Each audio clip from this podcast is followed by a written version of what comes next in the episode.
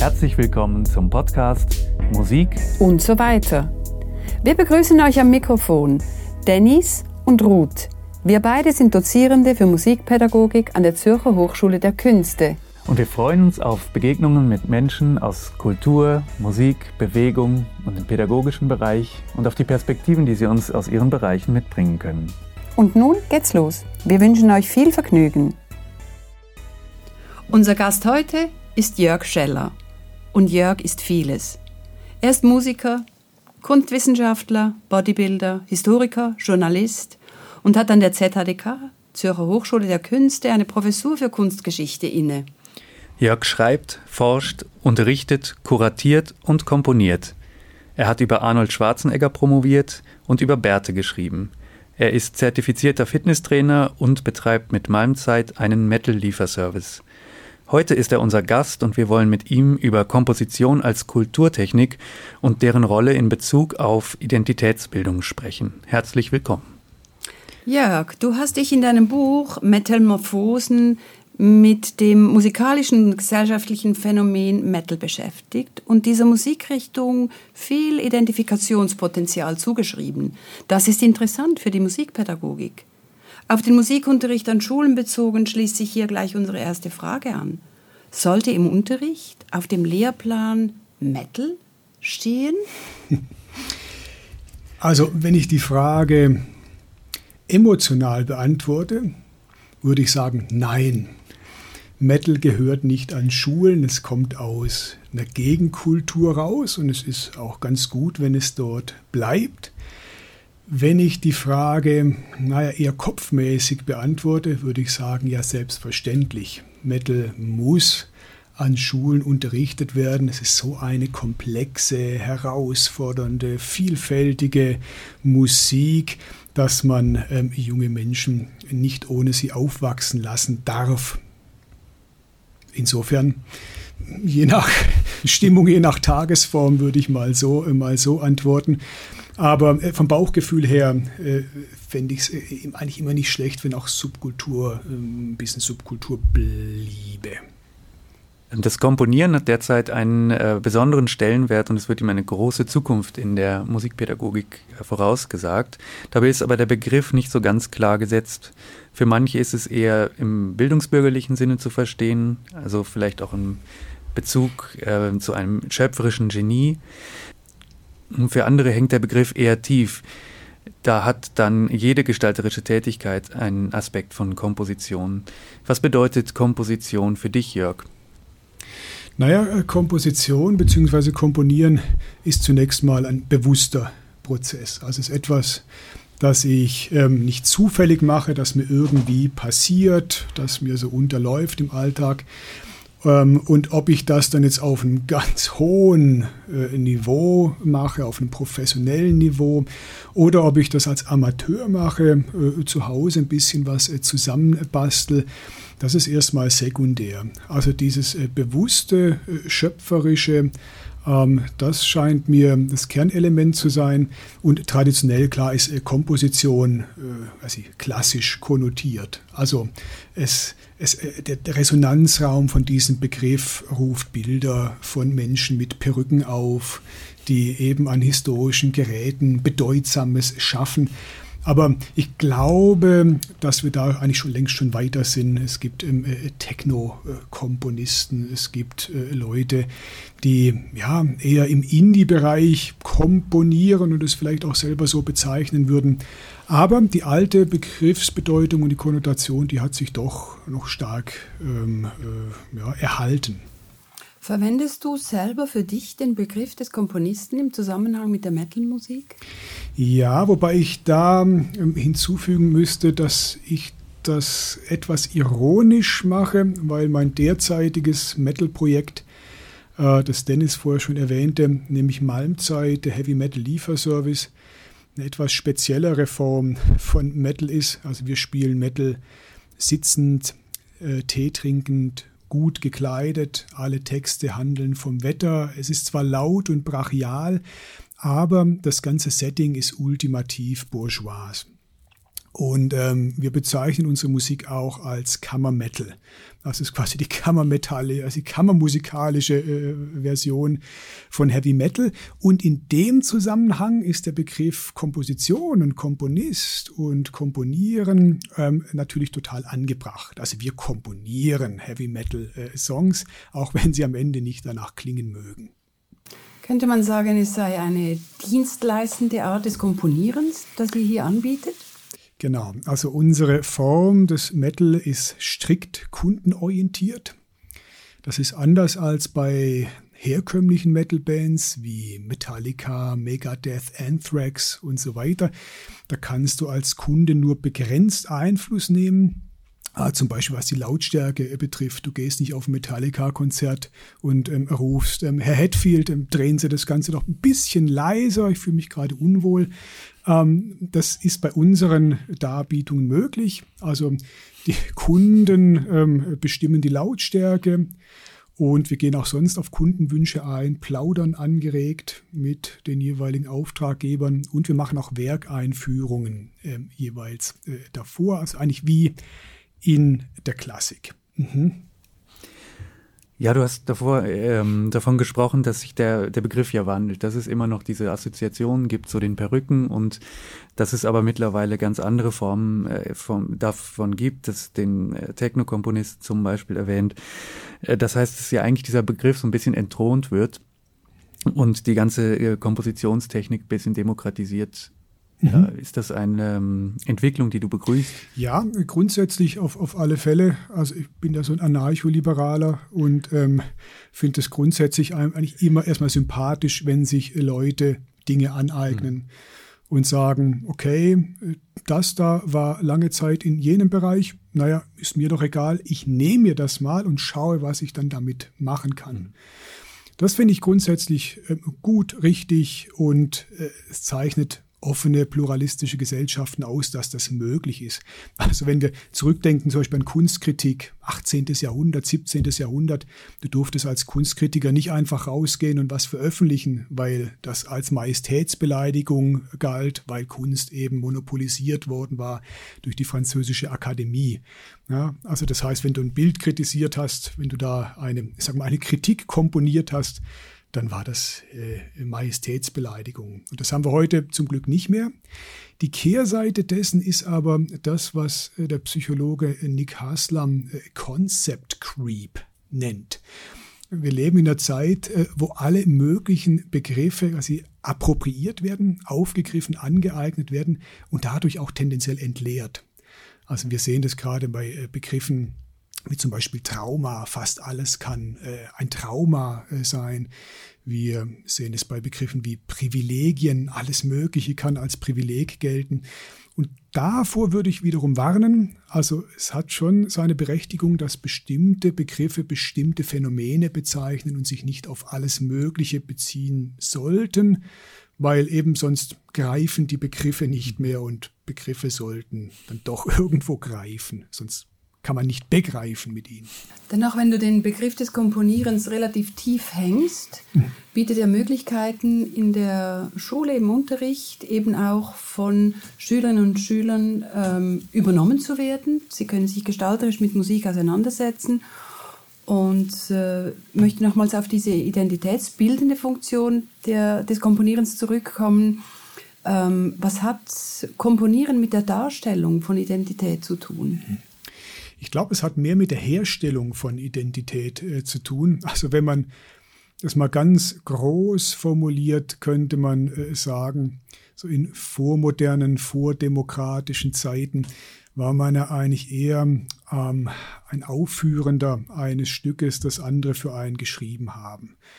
Oder? Also du hast sozusagen eine Partitur mit in die Wiege gelegt bekommen und dein Job war eigentlich diese Partitur, dieses Stück dieses Lebensstück möglichst werkgetreu aufzuführen. Das war quasi so dein Leben in der guten alten Ständeordnung. Und heute leben wir tendenziell in einer anderen Zeit, wo wir eigentlich alle aufgefordert sind, eigentlich zu Komponisten äh, zu werden. Also eben kreativ zu werden, äh, schöpferisch aktiv zu werden. Und ähm, da könnte man sagen, sind wir tatsächlich in einer Phase, wo das Komponieren, die Komposition unmittelbar identitätsbildend ist. Also wir sind aufgefordert, ähm, aus verschiedenen Elementen, aus verschiedenen Bereichen uns zu bedienen und daraus etwas ja, auch Besonderes und Individuelles äh, zu machen. Ich finde das ganz äh, lustig äh, mit Blick jetzt auf unsere Hochschule, äh, Zürcher Hochschule der Künste, wo wir eine Major-Minor-Reform durchführen, die genau darauf abzielt. Also, dass man sein eigenes Studium komponiert. Man wählt aus verschiedenen Elementen aus und erschafft daraus etwas sozusagen Individualisiertes, etwas Kreativeres, das nicht einfach nur vorgegeben ist. Und so würde ich das auch im Schulunterricht sehen. Also Komposition kann als eine Aufforderung verstanden werden, eben nicht nur etwas aufzuführen, durchzuführen, was andere hergestellt haben, sondern selbst sich eine Identität zu komponieren, etwas Besonderes zu werden mit all den Vorteilen und Problemen, die das so mit sich bringt. Sehr schön, du verbindest damit eigentlich das Komponieren vor allem auch mit dem individuellen Zugang, mhm. den, der ermöglicht wird durch diesen Umgang mit der Musik. Ja. Äh, und wonach wir natürlich suchen, mehr und mehr im, im Musikunterricht oder überhaupt im schulischen Kontext. Mhm. Mhm. Ja, und du sprichst von Lebenskomposition oder dem Komponieren des eigenen Studiums. Mhm. Wie erlebst du das denn selber, wenn du ähm, Texte schreibst oder Bücher oder wenn du eine Vorlesung planst? Hat es da äh, Parallelen zur, zur Tätigkeit, zum Prozess, wenn du ein Stück Musik komponierst? Hm, ja, es gibt Parallelen, aber es gibt auch äh, doch große Unterschiede, weil eine Vorlesung jetzt gerade an einer Kunsthochschule mit einem sehr heterogenen äh, Publikum äh, ist eine andere Setzung, als wenn ich jetzt sage, ich schreibe einen Song und mir ist es vollkommen egal, wer was davon hält, ob den jemand ähm, versteht, mag oder was auch immer. Mir alles schnurz. Ich möchte mich dadurch ausdrücken. Ich möchte damit irgendetwas ähm, äh, machen, das mir selbst äh, gefällt, das ich für richtig, wichtig, interessant halte.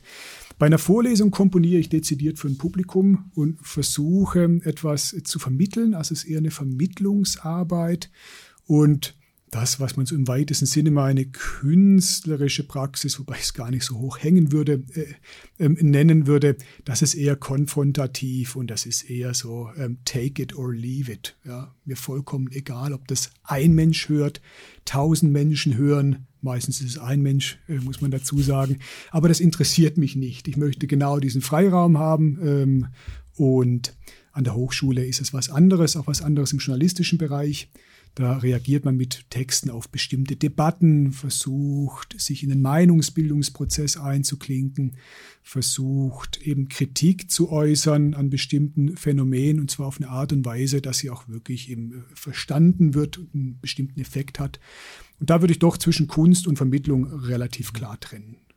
Oder einfach nicht relativ klar, sondern ich würde klar da, da, äh, da trennen. Mhm. Mhm. Könntest du Parallelen entdecken zwischen oder finden zwischen äh, im, im, kompositorischen Prozess? Du hast jetzt eigentlich auf das Endprodukt den Fokus gelegt. Mal lieferst du etwas ab, weil das sind Vorlesungen, die es zu gestalten gibt. Dann hast du künstlerische Produkte, die sehr eigenständig ähm, gestaltet werden sollen.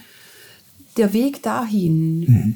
ähnelt sich der? Vielleicht könnte man als drittes noch deine ähm, literarische oder deine, ja, deine literarische Tätigkeit daneben stellen. Auch hier mhm. steht ein Prozess im Vordergrund. Produkt ist wieder sehr anders. Ja, ja ich habe das natürlich gerade ein bisschen arg idealtypisch dargestellt. In der Realität gibt es natürlich sehr viele Überlappungen mhm. zwischen diesen äh, Prozessen. Und ich äh, kann auch gar nicht wirklich radikal zwischen diesen Prozessebenen trennen, weil wenn mich etwas musikalisch inspiriert, dann ergibt das vielleicht ein, ein Riff. Aus dem Riff wird vielleicht irgendwann eine Komposition, ein, ein Song. Ich schreibe einen Text äh, dafür. Der Text hat vielleicht etwas mit dem zu tun, mit dem ich mich in der Vorlesung beschäftigt habe. Also am Ende fließt es doch sehr stark ähm, äh, in ein, also ineinander. Und ähm, glaube ich, was alles verbindet, ist, dass es gewisse Phasen des naja, das, na, es ist nicht Nichtstuns, aber sagen, der, der Kontemplation braucht. Also man braucht gewisse Auszeiten, um zu einem befriedigenden Ergebnis äh, zu kommen. Du brauchst gewisse Leerstellen im Alltag, wo dein Gehirn oder was auch immer lustige Dinge tut, auf die du nicht so viel Einfluss hast. Und ähm, also ob das jetzt eine Vorlesung ist, was literarisches, ein journalistischer Text ähm, oder ein Song, ohne diese Phasen, ohne diese Leerstellen äh, wird nichts draus. Also die braucht man für alles und ja, und ich glaube, das verbindet letzten Endes alles. Komponieren macht glücklich? Nein, nein.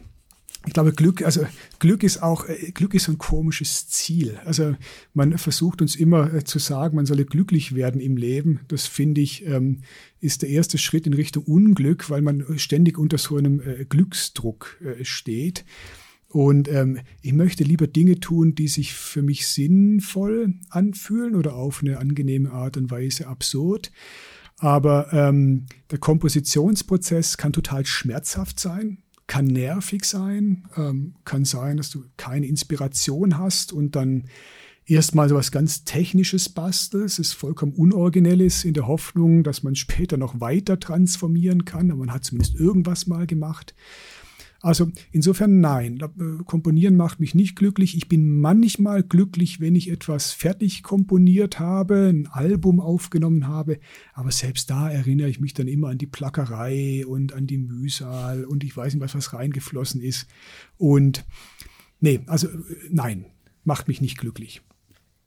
Du hast dich ja viel mit Körpergestaltung beschäftigt. Ne? Also mit äh, Bodybuilding, du hast über das geschrieben oder über Bärte.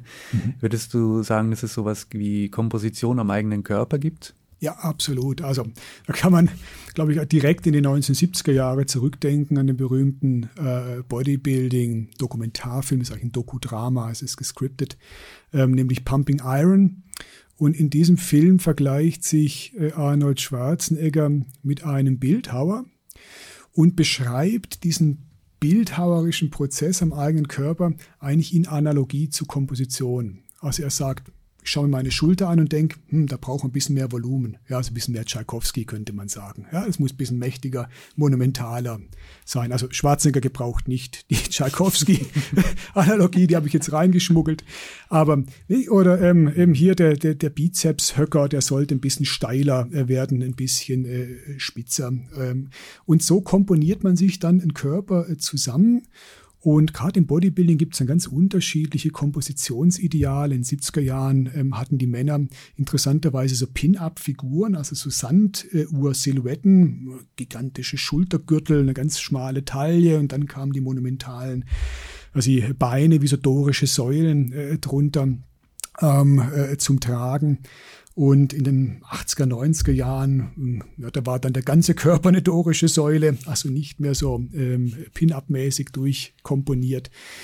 Und insofern ja, das finde ich eben interessant am äh, Bodybuilding, Fitness und an dieser Körperbearbeitung. Du erlebst den Körper nicht einfach als organische Einheit. Ja, also nicht so ein, als so ein Ding, das dir Gott halt mal mitgegeben hat oder äh, weiß der Geier wer, sondern als etwas, das äh, fragmentarisch ist, das aus verschiedenen Teilen besteht und diese Teile kannst du kannst du ein bisschen neu arrangieren. Also du kannst jetzt nicht den Bizeps ähm, an den Wadenmuskel bringen, aber du hast eine gewisse Freiheit in der Gestaltung und kannst sagen, hier brauche ich ein bisschen mehr Volumen, dort brauche ich ein bisschen mehr Kontraste, dort brauche ich ein bisschen mehr Schärfe, dort ein bisschen mehr Tiefe. Also der Bodybuilding-Körper ist äh, ein fragmentarischer Körper und ähm, eben mit den Fragmenten kann man dann arbeiten, die kann man variieren, die kann man neu kombinieren. Und das finde ich einen ganz interessanten Prozess, weil er wegführt von dieser, was sie eben in sich geschlossenen Einheit des Körpers. Mhm. Könnte man sagen, dass die heutigen Kompositionsfabriken, wie wir sie kennen in äh, Hollywood oder im K-Pop, dass diese auch sehr fragmentarisch vorgehen und diesem Kompositionsideal oder Kompositionmodell, das du jetzt gezeichnet hast, äh, ähneln? Ja, durchaus. Ich glaube, das ist ein Zeichen oder ein Charakteristikum der Mainstream-Popkultur im Allgemeinen. Ist eigentlich eine modulare ähm, äh, Kultur. Also man arbeitet mit gewissen, naja, vorgefertigten Modulen, die in einem gewissen Rahmen variiert werden, aber die doch erstmal auf Wiedererkennbarkeit, Nähe ähm, äh, abzielen. Und ähm, also Adorno hat das ja in den 1940er Jahren schon äh, beschrieben, ähm, etwas von oben herab. Ich bin ja selbst Teil der Popkultur. Aber er hat durchaus einen Punkt, wenn er sagt, das ist Pseudo-Individualität. Also es gibt quasi bestimmte Module und ähm, die werden so minimal variiert, so dass es gerade so ein bisschen originell wirkt. Ähm, er nennt die Blue Note im Jazz äh, beispielsweise. Und ähm, ja, insofern Fragmente ich würde eher den Begriff Modul nehmen, weil Fragment hat so etwas Avantgardistisches. Da denkt man an Walter Benjamin und die, die Dadaisten. Ähm, Modul hat etwas so kulturindustrielleres. Ja. Und welche äh, Aufgabe übernehmen hier die Komponierenden oder welche neue, welches neue Berufsfeld formiert sich hier? Mhm. Man könnte vielleicht sagen, ähm, dass da aus komponierenden Managende werden. Also es sind eigentlich ähm, Audiovisualitätsmanager, die da entstehen. Also man äh, managt gewissermaßen ein, ein Gesamtpaket aus Sound and Vision. Es geht nicht um das auratische, ähm, originelle, aus also ex nihilo schaffende, sondern es geht darum, bestimmte Elemente, die eigentlich schon da sind, eben zu, zu arrangieren, zu variieren und eben diese Elemente, ich nenne sie mal, man, zu, zu managen. Gibt es ähm, Analogien dazu in der bildenden Kunst, wo man nicht mehr dann Neuschöpfungen anstrebt, sondern vorhandenes Material neu ähm, kombiniert, ähm, neu arrangiert und ähm, ähm, äh, wie heißt der, der Künstler, Kenneth Goldsmith bezeichnet sich in diesem Sinne auch zum Beispiel nicht mehr als ähm, Textautor, sondern als Manager, als Textmanager. Ja. Und so würde ich diese Praxis dann, dann auch äh, sehen. Nimmt sich, nehmen sich die Künstlerinnen und Künstler, Komponierenden auch eher im Team wahr? Spiel, bekommt das Team eine ernsthafte Rolle oder sind es einfach mehrere Leute am gleichen, die modular am gleichen äh, Subjekt arbeiten, hm. Objekt? Schwer zu sagen, weil da muss man jetzt wirklich empirisch genau hingucken, über was wir sprechen. Also sprechen wir eben über ähm, eine K-Pop, ähm, äh, äh, Geschichte, die wirklich von Beginn an darauf ausgelegt oder angelegt ist, den globalen Markt äh, zu erobern? Oder sprechen wir über, über Nischenphänomene, ähm, wo auch im Team gearbeitet oder im Team komponiert wird? Ähm, ich glaube, da gibt es eine riesige Bandbreite. Zum Glück gibt es die, sodass man das eigentlich nicht verallgemeinern kann. Also ich glaube, es gibt sehr ernsthafte äh, Versuche im Team zu komponieren und es gibt weiterhin sozusagen das auratische Genie oder die Idee des auratischen Genies, die kultiviert wird, gerade auch im klassischen Bereich. Insofern, da leben wir in sehr pluralen Zeiten. Ja, wagen wir doch äh, zum Abschluss noch einen kleinen Blick in die Zukunft. Äh, wie stellst du dir das Komponieren der Zukunft vor? Wie wird sich das weiterentwickeln in deiner Wahrnehmung und was können wir vielleicht unseren Schülerinnen und Schülern diesbezüglich oder was sollten wir ihnen im Unterricht mitgeben, mhm. um sie darauf vorzubereiten? Mhm. Na, ich glaube, dass je stärker die Automatisierung, Standardisierung fortschreitet und je mehr auch künstliche Intelligenzen am Werk sind, ähm, eigentlich, sagen wir paradoxerweise oder dialektischerweise, die Originalität und die Aura und das Authentische stärker werden. Also dahingehend, dass man sagt, es gibt dann einen großen Bereich, der weitestgehend äh, automatisiert ist. Also schon heute können künstliche Intelligenzen ganz anständige Bachartige ähm, Kompositionen äh, verfassen. Ähm, sie können schöne ähm, Popsongs schreiben. Das geht alles schon. Und ich glaube, diese automatisierte, standardisierte Sphäre der Kultur wird zum Sparringspartner werden für Komponierende der Zukunft, die quasi versuchen werden, ähm, die blinden Flecken ähm, dieser Praxis zu finden und sich davon abzugrenzen, vielleicht auf eine ähnliche Art und Weise wie die Arts and Crafts Bewegung im 19. Jahrhundert. Also im 19. Jahrhundert, so um 1850 rum, äh, gab es in England eine Kunsthandwerkerbewegung, die versucht hat, sich eben abzugrenzen von so standardisierten massenindustriellen äh, Produkten. Die eigene Handschrift, auch das Unperfekte, Unvollendete, ähm, äh, sie wieder kultiviert hat. Und ich glaube, das wird im Bereich der Komposition wichtig werden, genau das zu wagen, also wieder Eigensinn zu wagen, quasi den, ich sage es ein bisschen pathetisch, den Kampf oder aufzunehmen gegen die Algorithmen und gegen diese gigantischen Maschinen, die da äh, entstanden sind. Und ja, dem so etwas wie eine, wie eine Form von Eigensinn und, und Trotz und auch eben eher fragmentarischem und ähm, unvollständigem äh, entgegenzusetzen. Es gibt einen schönen Aufsatz von Hito Steyer ähm, in Defense of the Poor Image. Sie sagt, es ist heute fast nicht mehr möglich, mit Kameras schlechte Bilder zu machen. Also ist der Job von Künstlern, oder? Besteht auch darin, quasi wieder das Schlechte zu kultivieren und vielleicht ist das auch eine Herausforderung, eine Aufgabe eben von Komponierenden in der Zukunft. Du wirst nicht mit der Perfektion von bestimmten eben Algorithmen, Intelligenzen konkurrieren können und musst deswegen sozusagen das Feld wechseln oder musst etwas Eigenes schaffen, wo die vielleicht nicht so fantastisch unterwegs sind. Vielen Dank für das interessante Gespräch und den rauen Ausblick, Jörg Vielen Dank. Dankeschön.